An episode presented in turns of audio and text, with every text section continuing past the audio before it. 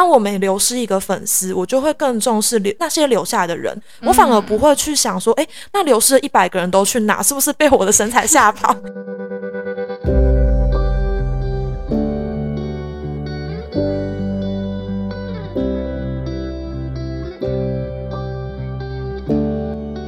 Hello，大家好，欢迎来到艾米之音。艾你所知这个系列呢，致力于邀请各行各业的朋友来跟大家分享他们的专业，让大家可以更了解不同的产业在做的事情，进而给予更多的尊重。那今天邀请到的是两位专业的布洛克，来跟大家解答他们是怎么接案赚钱。那接案赚钱是不是真的很轻松？那我们先请他们自我介绍一下吧。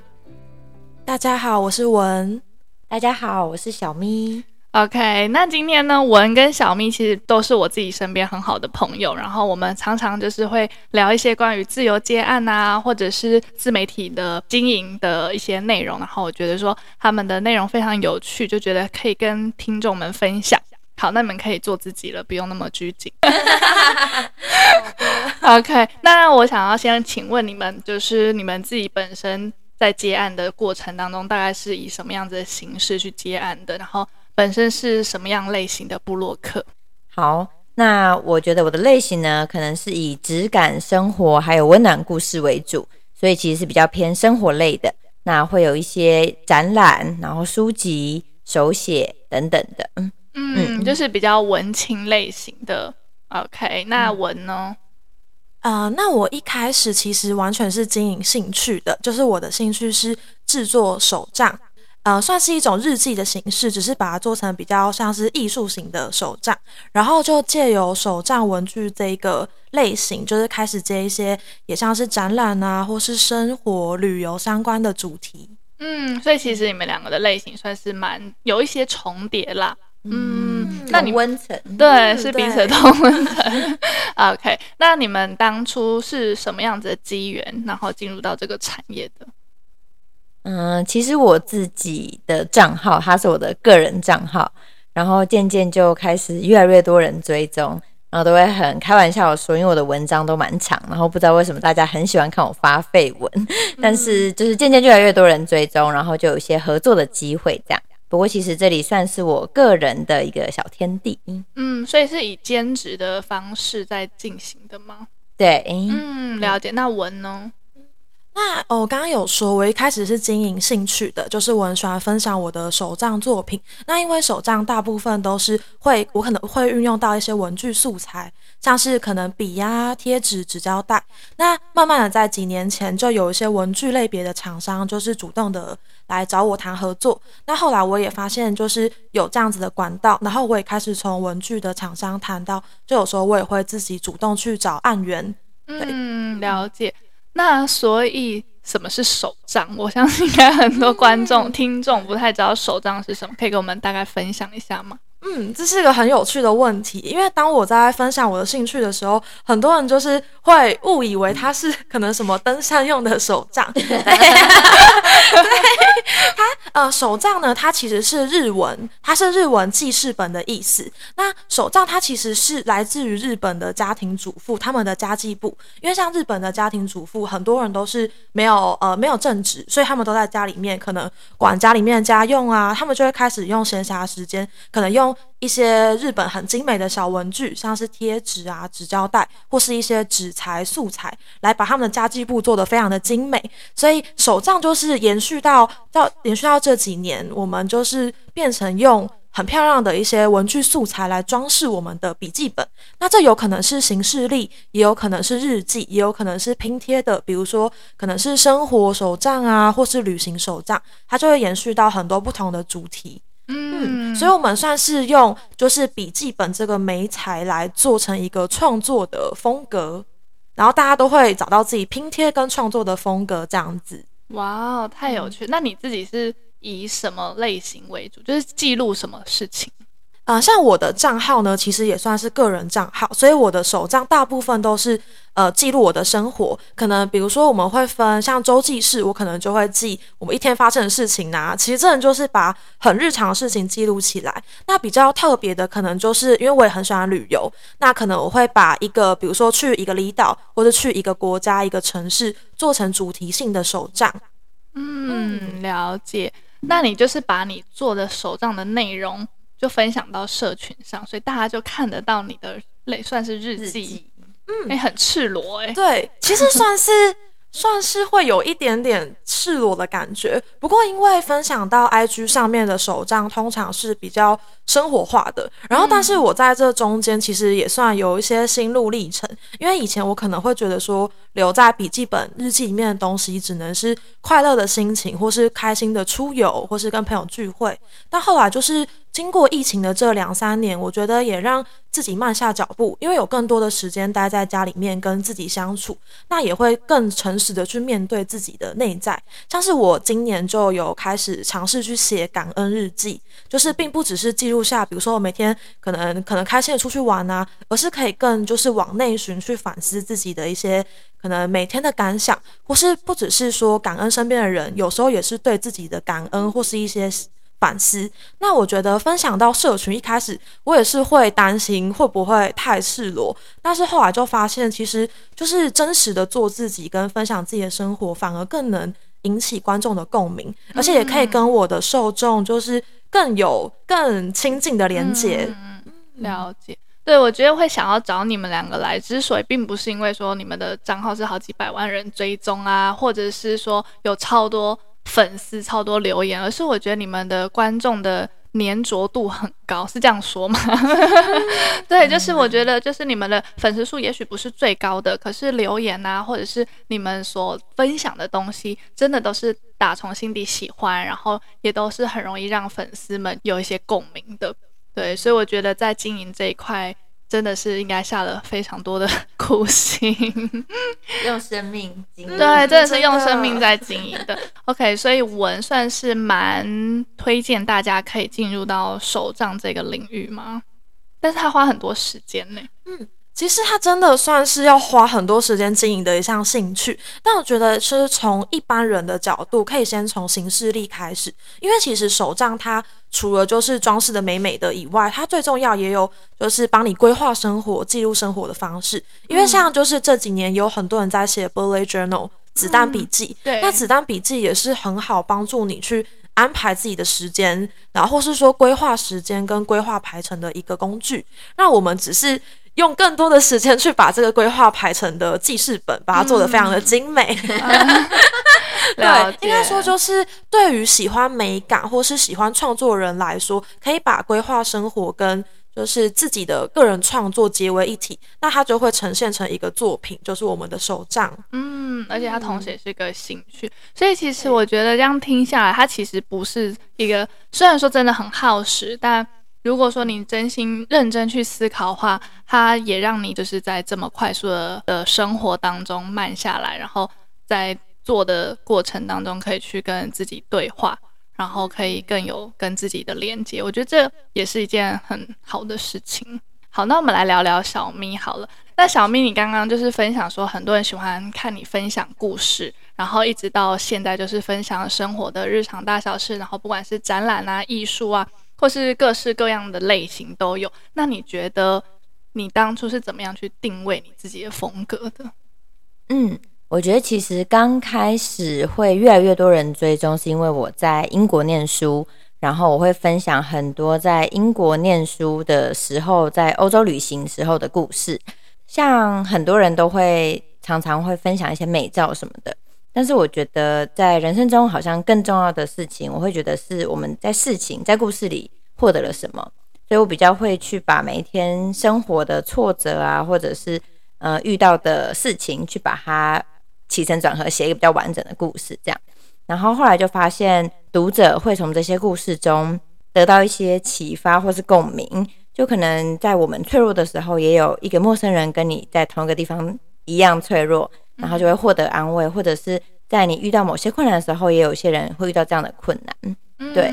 嗯嗯。所以其实，在分享的过程当中，除了疗愈别人，也是在疗愈自己。对，嗯，了解。那你们觉得，就是在经营这个自媒体的过程当中，会不会面临一种低潮？就是例如说，会很焦虑自己的粉丝数啊，或者是自己挫折的那一面，比较没有办法分享到网络上的这件事情。有经历过这样子的黑暗面吗？啊、其实有诶、就是因为我算是在呃两三年前刚毕业，就是从学生进入到社会这个阶段。那在这过程，就是进入职场的时候，其实蛮多迷惘的时期，而且因为忙于工作，所以没有那么多时间经营手账，所以有一段时间也是算是就是这个兴趣有点淡出了。但是后来就是可能我沉寂了几个月，就是经过我自己。内心的反思，还有就是生活跟工作之间的平衡之后，就是我也有在我的贴文里面，因为我的贴文并不是只有分享手账，就其实有时候文字我也会分享一些当下的心情或是生活的一些感悟。那那时候在文字里面就分享了，就是可能进入职场之后，发现自己生活跟工作失衡，然后没有办法兼顾兴趣的这一个算是阵痛期，然后就蛮意外的，就是在比较低潮的时候，反而得到很多观众的。就是接算是接住我的感觉，而且他们也很不吝于回馈给我，然后甚至当时就是印象很深刻，就是也有观众说他是在就是也是类似踏入职场的时候职场失意，然后无意间的在一个文具店看到我写的手账 sample，然后给了他很大动力。那我当时看到真的觉得非常的感动，就没有想到就是就是我的创作有一天可以成为疗愈他人的一个。鼓励一个启发，那当时就是也收到很多的回馈，然后也开始发现，就是哦，其实我们不一定要把兴趣当成一个压力，有时候给自己适当的时间休息，才有机会走更长远的路。后来可能遇到低潮的时候，就不会那么避讳的在社群上面慢慢的淡出，或者是淡出之后回归，也不吝于分享可能这段时间的一些心路历程，展露出真实的一些低潮面。毕竟人有，毕。月有阴晴圆缺，对，月有阴晴圆缺，所以人生不管是面对高山或是低谷，其实每个人都会经历这样的阶段。所以有时候分享这样的过程，也不已经并不会是一个让我感到难以面对或难以启齿的事情，反而面对真实的自我，然后我也可以从中跟观众之间得到一股疗愈，跟互相回馈，还有互相给予力量，去支持彼此的那一个感觉。嗯，我自己的话其实是比较没有，因为我觉得可能是有蛮想清楚自己要的是什么。就很，有些人经营社群可能是为了那个追踪数，那会很容易遇到停滞期或是挫折。但是我经营社群是想要为我自己留下人生的记录，我想要把每天快乐或是美好或值得纪念的事情记录下来，所以我不太会。因为就是粉丝数的成长啊，或者是赞数等等而感到低潮，我反而会觉得我的一些心情跟分享有多少人看，其实都是非常珍贵的。然后也超感谢一直以来都有很多的人陪着我一起经历这些人生中的喜怒哀乐。这样真的，我觉得你们两个的最珍贵的特质就是你们很做自己，然后你们是分享真心喜欢的。产品啊，或者是心情，所以我觉得我自己的观察是，我觉得越来越多网红他们的文章每一篇都是叶配了，会变成让他们粉丝不晓得说这到底是真心推荐，还是这只是商业合作。可是，在你们身上，我觉得好像就比较没有这样子的疑虑耶。嗯，我觉得刚开始在接到产品合作文的时候，多少会担心，而且因为在因为像是疫情这两年，其实网红产业非常快速的崛起，已经有越来越多微型的 KOL，甚至我们会称呼它为 KOC（Key Opinion Customer）。那它会是从比较。呃，粉丝基数比较小，可能甚至一千到三千之间的比较小基数的。那我觉得从这些就是 KOC 的角度来分享的话，因为我自己的粉丝基数也没有到非常的多。那我觉得我们更是以顾客的角度，因为我们真心的，就比如说像我，就是每天我都有在写手账。那可能不管是手账本啊，或是我分享的一些文具，都是我自己每天都有机会使用到的。那我可以用顾客的角度去分享最真实的使用心得。那一开始当然会有点。担心，诶，粉丝会不会看到说啊，怎么都是产品业配文，有点反感？但后来也觉得说，就是毕竟这也是一种分享的方式，而且因为我们从中不仅是得到这个产品，我们也从这个产品之中获得了价值，那也真心的想要把我们喜欢的产品去推荐分享给大家，所以我后来会比较放宽心，就算是因为业配文流失了一些粉丝，但是也不会去。担心说哦，谁离谁离开了，而是去更重视那些留下来的人，因为留下来那些人，他们才是真正的喜欢每一个面相，也真正的去喜欢你这个网红。嗯，创作者，对这个创作者嗯，嗯，了解。那小明呢？你觉得 是忘记题目了？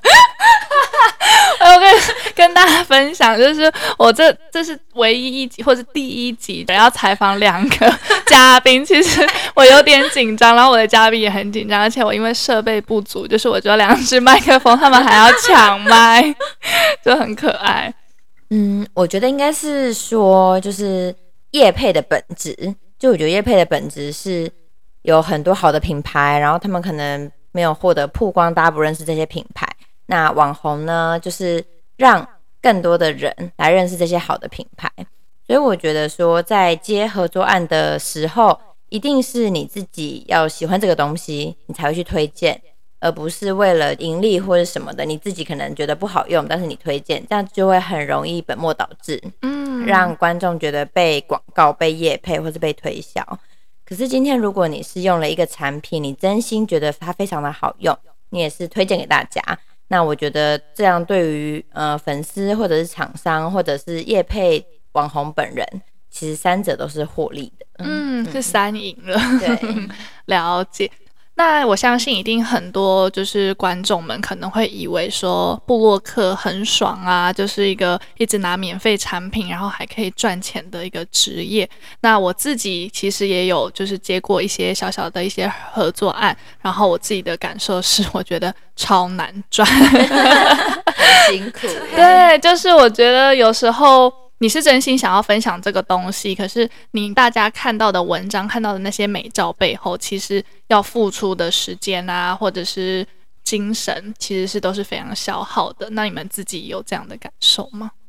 我还记得，就是我刚踏入这个产业的时候，然后我就会跟大家的想法一样，觉得天哪，可以拿超多就是免费的产品啊，很幸福什么的。然后那时候呢，就是接到免费的产品，然后我就会花非常多的心思去帮他拍照，然后想要介绍给大家。对于这整件事情是非常的新奇的这样。可是后来我就会发现说，哎，其实我花在介绍这个东西的呃时间，我帮他拍很美的照片，我帮他写很长的文章，这个时间上已经就是那个时间成本是非常非常高的。所以就是一路经营到现在，大概四四五年吧。对，我现在。就是一定是自己真的非常非常喜欢的东西，我才会去接，不然我宁可自己买，因为我自己买了，我不一定要分享，我没有那个压力。对。可是我觉得接了一个合作，一定要对厂商负责，然后也一定要有成效。所以就是其实，在撰写每一篇合作文的时候，它都是消耗非常非常大的精力的。对，就我朋友都会说，厂商也会说啦，就会说我的合作拍得非常非常用心，因为。除了拍摄，然后灯光，然后还有影片之外，可能还要产出贴文跟线动，然后还要产出布洛克的文章。嗯、对，所以其实我觉得布洛克其实它不是一个非常容易，它就要需要花到大量的时间。对，但我是觉得各行各业都没有什么是容易的啦，但是投入那些时间就会，它就会。就是相应的这样子，嗯，了解。就是希望观众们在看大家的分享的时候，不要急着把它划掉了，还 是可以用心，还是可以花点时间看我们用心打的一些文章这样子。OK，那你们觉得分享接案的门槛是什么？然后要怎么样跟厂商谈价格？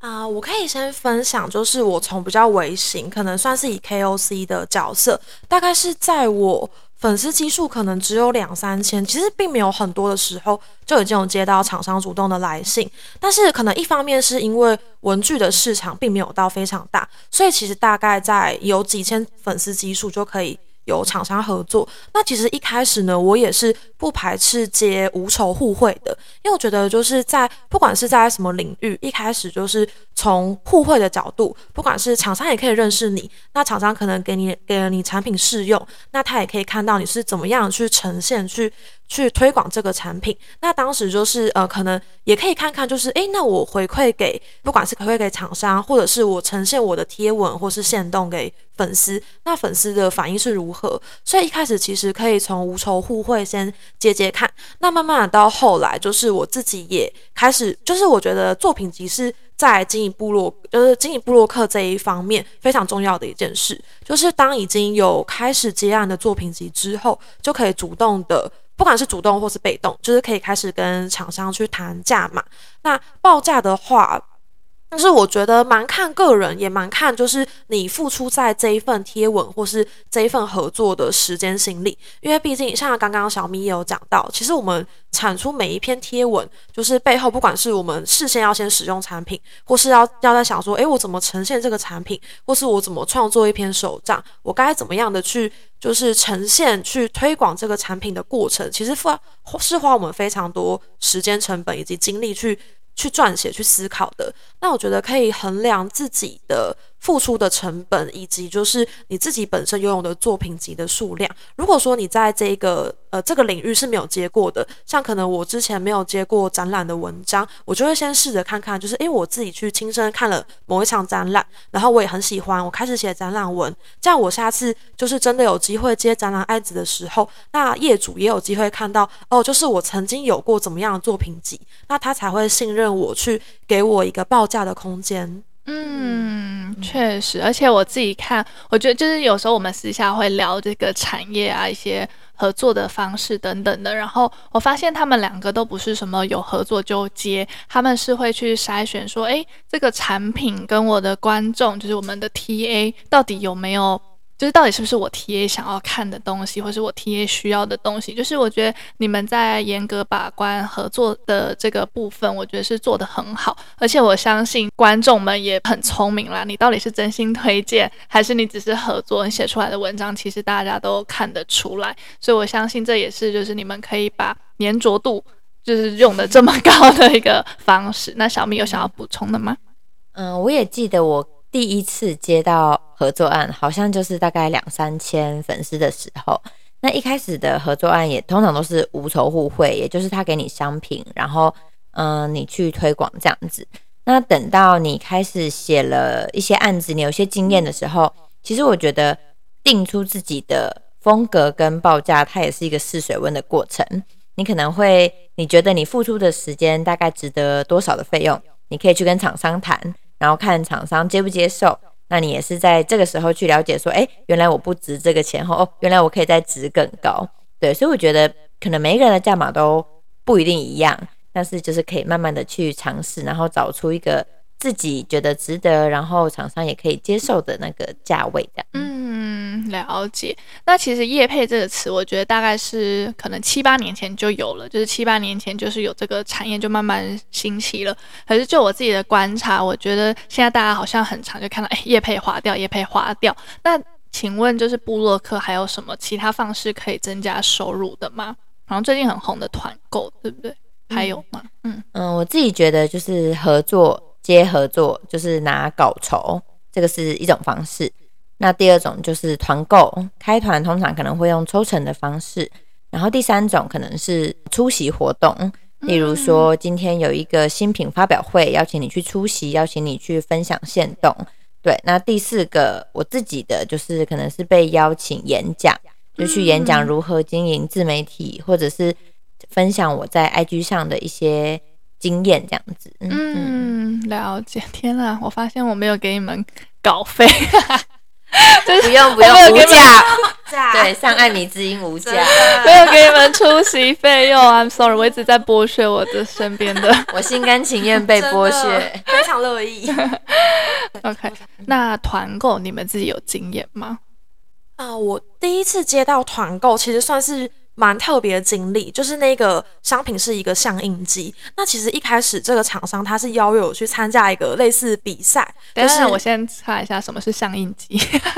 啊？相印机就是因为像我们有在做手账，我们可能就需要利用照片来拼贴。那相印机是一种就是列印照片的机器。那它有分，其实分蛮多类型的。那像可能运用在我们手账人的领域的话，就是拿来拼贴，就是做成手账这样子。嗯，然后我一开始接到这个合作也是蛮特别，因为它其实一开始是以一个比赛的形式，就是呢，厂商他免费提供我们试用这台相印机，但是呃，就是除非你拿到了前三名，而且就是这个赞数跟分享数跟就是留言数都要突破到某一个门槛，又是前三名，你才有机会真的拿到这一个。商品，不然呢，剩下的呃七名还是八名商品是要回收的，所以就是其实承担着蛮大的风险，因为我其实那时候，因为它同时涵盖了。呃，IG 贴文、FB 贴文，再加一支 YouTube 影片，所以其实当时我为了这个相机机，就其实当时是完全无酬，但我为了这个相机机，其实花了十几个小时在试用这个机器，加上为它产出一篇手账，甚至我还要另外花时间去拍摄我的制作过程。那拍摄 YouTube 影片其实是非常花时间的，尽管它只是一个短短两三分钟的影片，但是背后我真的记得我那时候为了赶 deadline，我应该花了就是。可能类似十个小时在赶这个案子，对，当就是期末报告，对，没错。然后到后面，因为就是这个回想出乎我意料，就是非常非常的好。可能因为非常多的手账人都其实梦寐以求的就是一台相印机，毕竟我们平常可能就是都会有印照片的需求嘛，大家都希望在就是呃手账里面可以记录下生活的一些。片片段，那那时候就是因为回响实在太激烈的，就开始有一些观众就是敲碗说，哎，就是好烧好烧。那相机是哪里买的？那当时我也是，就是自己的一个念头，发现，哎，我好像从来没有想过，就是合作可以以团购的形式。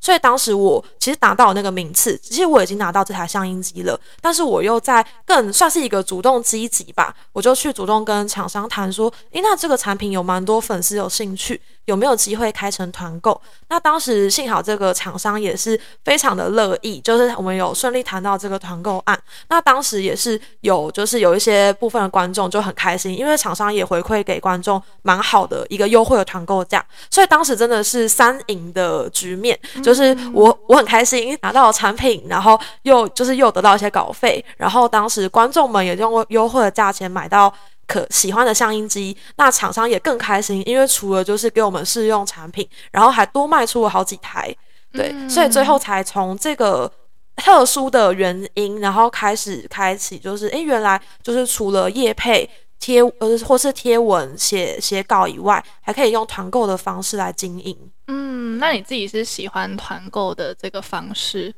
但老实说，团购其实还是多少有点压力。就算厂商没有特别说一个就是什么业绩压力，但其实自己还是会有点紧张，因为毕竟不知道成效如何。嗯，嗯，但我觉得就是也是一种另类尝试。那如果当你真心很喜欢这个产品，而且我觉得呃，产品跟 TA 的。这个聚焦是很重要的，就是像今天，就是可我我不可能说哦，我是一个文具部落客，但是我去代言美妆品，就是我觉得就是在代言自，应该说就是推广自己专长领域的产品是非常重要的。就是当你的受众们都很喜欢这个领域的东西，而且你也真的以你很常用到、很实用的角度去推荐，那受众自然的也会被吸引，也会想说哦，那我可以趁机会入手很烧的产品。嗯，了解。那小明呢？你有想要补充的吗？我也是去年开始开启团购的这条路，然后这个契机非常的特别。就我开的第一个就是艾丽莎莎的课程，然后艾丽莎莎的课程它就是以自媒体经营为主，但是大家都知道艾丽莎莎本身就是一个非常厉害的团购主，就是她常常光推一个产品就可以推到百万这样。然后那时候是。呃，我们去先试上他的自媒体课程，然后呃去推广他的课程。如果有人用我们的代码买的话，就可以分润这样子。嗯嗯。然后因为他的课程本身就非常的好，然后我又用艾丽莎莎教的一些方法来推，然后真的就是蛮有效的。对，所以他就成为了一个还算算是还蛮成功的团购经验。然后这一次的经验也让我觉得说，哎，其实在未来的日子里。是有机会，如果有真的很不错的商品，都可以再推荐给大家。然后他就是我刚刚说的一个厂商，然后粉丝跟网红自己本人都受益三赢的局面，这样。嗯，了解。那我相信，就是一直以来到现在，中间应该也蛮多一些碰撞的一些过程，例如说要怎么寻找自己的定位啊，或者是说一些可能有接错案的一些例子等等的。那你们有没有一些心得？可以分享给听众的吗？我觉得在定位自己的风格这一点蛮重要的。布洛克或者说创作者有不同的。不同的类别，就是可能比如说我今天就是以个人魅力为主，例如说很知名的艾丽莎莎，刚刚小咪有提到，或是说就是以专长为主，例如说我的专长是美食，或是我专长是旅游，那我觉得我比较偏向后者，就是我先从。呃，我的专长就是手账创作起家，但是因为其实我也是很希望可以在账号里面分享一些个人生活，所以我先从我的专长里面慢慢的累积到一些同温层，可能一些喜欢文具、喜欢手账创作的一些受众。那之后呢，我开始分享我的个人生活的时候，发现诶，受众也没有过于的排斥，所以现在其实比较把它经营成一个个人部落格的感觉。也可以让我跟受众的距离更加的拉近。嗯，了解。小明呢？碰壁的话，我记得，嗯、呃，因为我的账号比较多是分享，嗯、呃，故事嘛，就是旅游啊、故事等等的。那比较少在我的账号上分享美食，但其实我是很喜欢吃美食，我只是。我的账号就不是以美食为主，这样，所以有一次呢，我有接到一个合作，是关于就是异国的零食盒，然后就觉得说，天啊，这东西超棒的，就里面一打开，全部都是日本的零食，就是我一定要分享给大家，大家一定会很喜欢。嗯，对。那可是因为我的账号就不是美食的，所以突然这样发一篇，其实我觉得他的观众的接受度跟后来后续去购买的成效都不好。对，所以我就觉得，就回到刚刚文说的，就是定位是很重要。你的受众通常喜欢看什么？你去分享相关的东西，对你的受众来说是接受度比较高的。嗯，确实。突然想到一个小故事，就是因为我平常的账号就是以分享创作或是一些可能看展啊、旅行为主。可是我去年呢，去年的夏天，我就是那时候受到我的一位女神，她是一位在分享就是如何爱自己真实的身体，以及就传递 love yourself 这个概念的，就是一位 YouTube。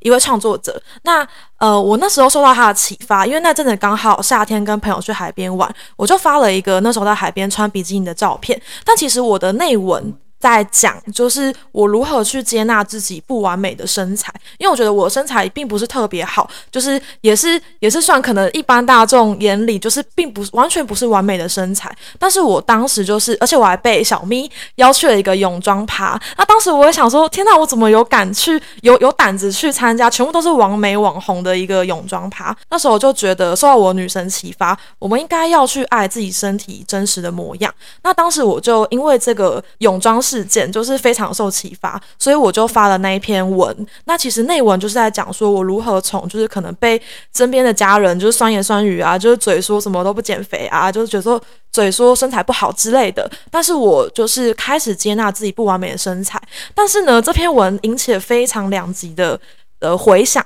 一部有一部分的人呢是非常的感动。那篇文其实成效非常的好，就是赞数跟留言数都是算是当年度二零二二年最高的两篇。对，因为我连续发了两篇，然后甚至有粉丝就是私讯我说，他因为我的文感动到，可能甚至感动到就是就是流泪，然后说他一直在想，就是自己在夏天，然后怎么都不敢就是穿上泳衣去海边玩，就只是因为嫌弃自己的身材，或是甚至身材曾经被另一半就是被自己最亲密的人嫌弃，但是因为我的贴文，他重新找回了自信，就是觉得他可以重新再学习怎么爱自己的身体。但是呢，另一个非常极端的的层面是，我在短短的两三天内被退了一百个追踪，因为其实我的粉丝基数并不是非常多，而且我还记得那时候刚好是我的五千大关，我就瞬间从大家恭喜五千人喽，就哎，怎么又变成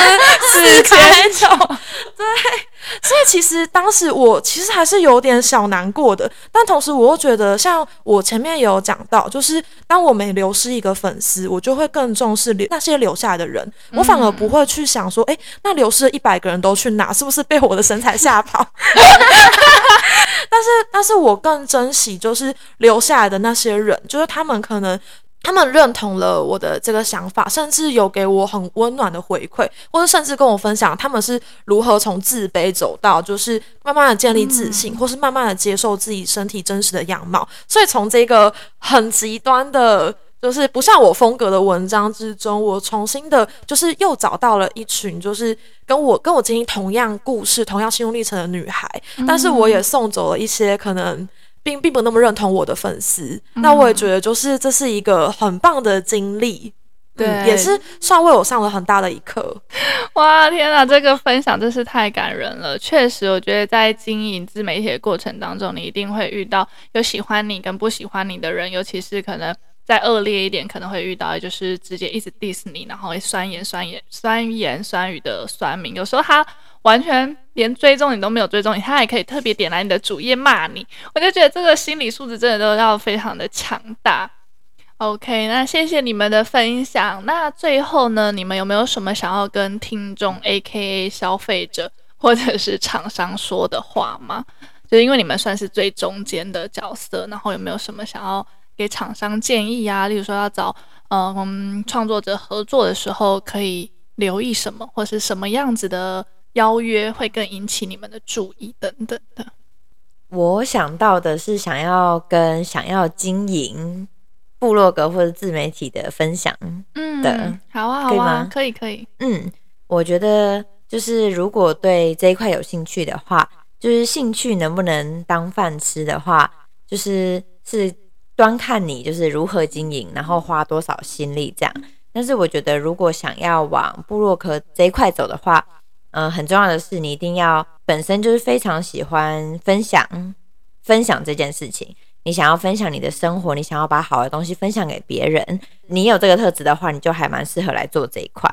嗯嗯。然后接下来就如果要做得更好的话，就是去找到你真的非常非常喜欢的领域，看你想要做美食，还是做住宿，还是做旅游，还是做生活家电。其实我觉得，呃，商品的种类是非常非常多的，每一个族群都可以找到它适合的一个领域，你就是把那个领域发挥的专精。然后你可以再去精进你的拍摄技巧、你的文案撰写技巧，然后你的吸引粉丝的那个行销的技巧等等的。嗯，对，所以我就觉得说，如果对这一块有兴趣的人，是可以这样子的慢慢的来经营。那我觉得在经营的部分，就是时间它一定是一个很重要的因素，因为时间才会慢慢的累积你的忠诚度跟你的粉丝，所以很难就是一下就立马爆红啊，或者是马上就可以开始接到合作案。可是我觉得持之以恒，它一定是一个非常重要的关键。这样，嗯，就是一定要坚持下去，不要说什么分分享了两三篇文就觉得啊没成效就放弃这样子。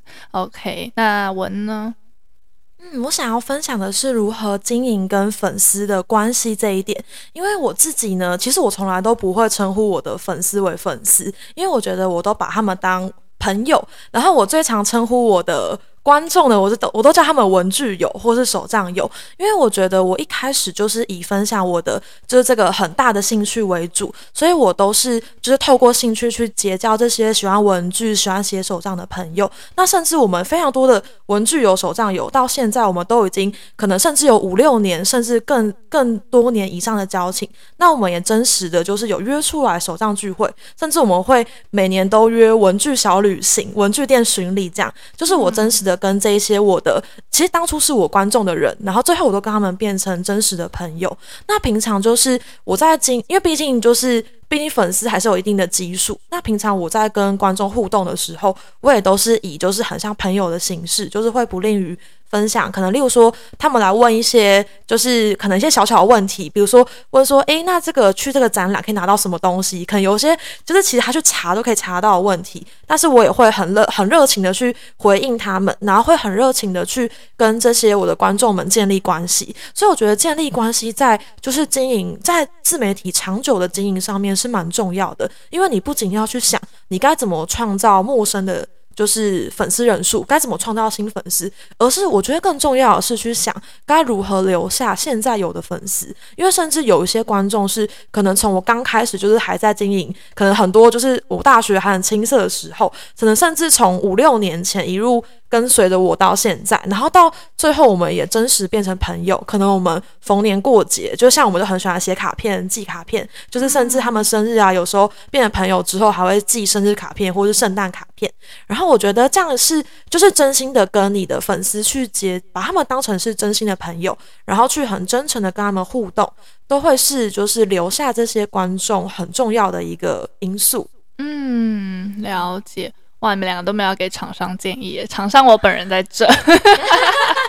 给厂商的建议的话，就是其实我觉得，呃，像现在啊，非常多的平台跟 App 都是关于自媒体接案的，然后这些嗯创作者就可以去上面寻找自己有喜欢的案源，这样。那我觉得以厂商在寻找合作的角度的话，其实如果他的资讯写得很清楚，然后他的商品是吸引人的，还有他的文案是有特色的，我觉得这就会让网红本人就是会比较有兴趣。当然，合作的条件也是也是一点，对。嗯、但是我觉得就跟呃网红在对粉丝行销一样，就是厂商也要对网红行销。对，嗯、你的文案、你的相片是吸引人的。那就会很吸引我们去接这个商品，这样。嗯，了解。OK，好，那我们就艾米君在这边收尾了。那我们就再一次感谢小咪跟文热情分享，谢谢，谢谢大家，谢谢大家。OK，那大家呢，如果说对于他们的 IG 有兴趣的话呢，我也会把他们的资讯放在资讯栏，还是你们要不要直接念一下你们的 IG 账号？好，我的话就是搜寻咩小鱼。就是 M I E M I E F I S H 就有了。OK，那 When 好，我的账号呢蛮冗长的。好，我的账号呢是 W E N 两个底线 B A R A T H E O N。可以叫我 谢大家。哇，我觉得你那个两个底线超级贴心诶，因为有时候都会算那个到底有几个底线，算的超烦的。OK，OK，okay, okay. 好，那艾米君，我们下期再见喽，拜拜